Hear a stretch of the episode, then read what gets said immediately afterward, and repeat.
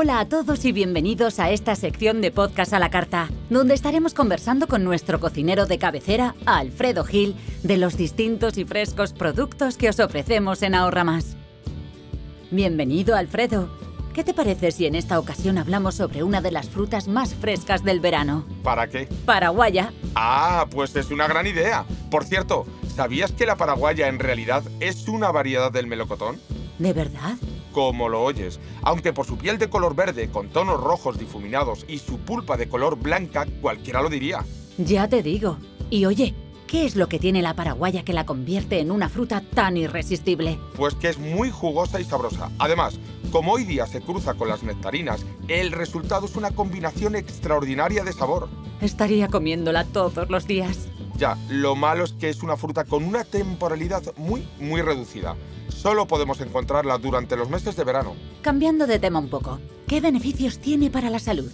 Aparte de ser una fruta idónea para refrescarnos gracias a su alto contenido de agua, la paraguaya destaca por su aporte en hidratos de carbono y de vitaminas. Es el caso de la vitamina C, que aporta antioxidantes que permiten neutralizar los radicales libres y prevenir la aparición del cáncer. Anda, mira tú qué bien. Pues si ya me gustaban antes, ahora se van a convertir en una de mis frutas preferidas. Sí, y además al contener magnesio, la paraguaya ayuda a rebajar los niveles de ansiedad y estrés, por lo que funciona como relajante natural.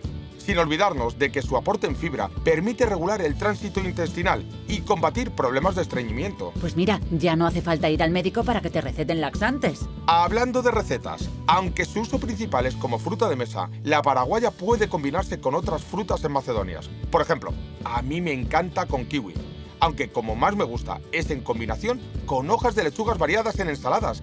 Y ya, si le añades un rulo de cabra y un poco de cebolla caramelizada, bombazo de ensalada que te queda. Ya veo, ya.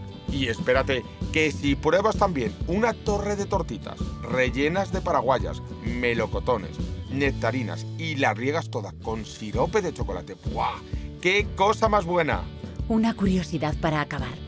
¿La paraguaya viene de Paraguay? Pues es curioso porque a pesar de su nombre, esta fruta no guarda ninguna relación con el Paraguay. De hecho, es una fruta originaria de China, donde se le llamaba Pinsu Tao, melocotón de plato. Pues nunca te acostarás sin saber una cosa más. Muchas gracias, Alfredo, por estas píldoras de sabiduría.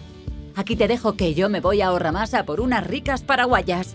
Y a vosotros ya sabéis que la mejor manera de preparar una comida diferente y siempre fresca es con los productos de Ahorra Más, porque lo bueno empieza aquí.